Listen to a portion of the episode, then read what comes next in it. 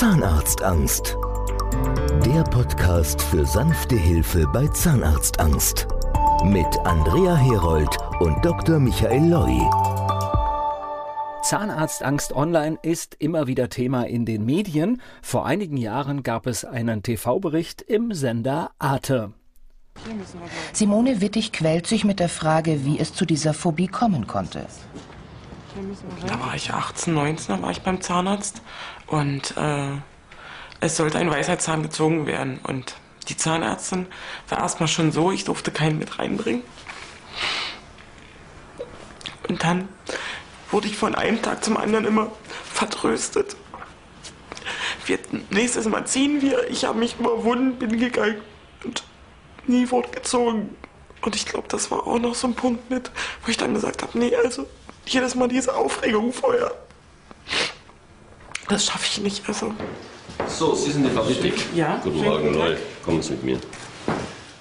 In der Praxis von Dr. Loy gibt es kein Wartezimmer, wo sich Zeit und Angst verdoppeln könnten. Er empfängt seine Patienten direkt zum Gespräch. Dass es bei Ihnen nicht viel anders sein wird. Äh, genieren sich wegen der Zähne? Ja. Gerade beim Lachen, also das ist alles sehr verhalten. Nicht Ja. mehr so offen und fröhlich, wie ich sonst immer war früher, Ja. wo noch alles in Ordnung war, weil ich immer Angst habe, man könnte schon was sehen. Das TV-Team hatte damals seine Patientin während der ganzen Behandlung und Operation begleitet. Es ist jetzt wichtig, dass das alles Hand in Hand geht, weil das Behandlungsspektrum, Behandlungsbedarf ist enorm hoch. Wenn man das nicht plant, dann dauert es nicht fünf bis sieben Stunden, sondern fünf Termine. Das kann man bei einem Phobie-Patienten nicht machen. Man kann nicht fünf Narkosen machen. Ne?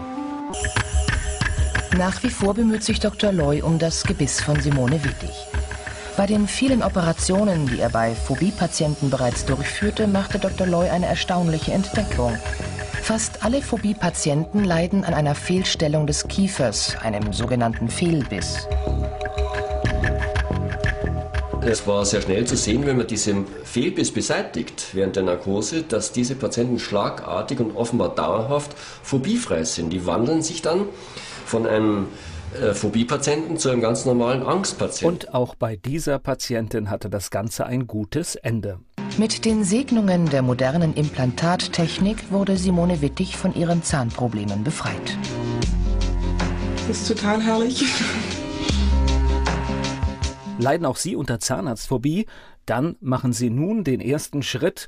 Wir zeigen in diesem Podcast bewusst immer wieder positive Beispiele, um Mut zu machen. Alle Infos gibt es unter Zahnarztangst online.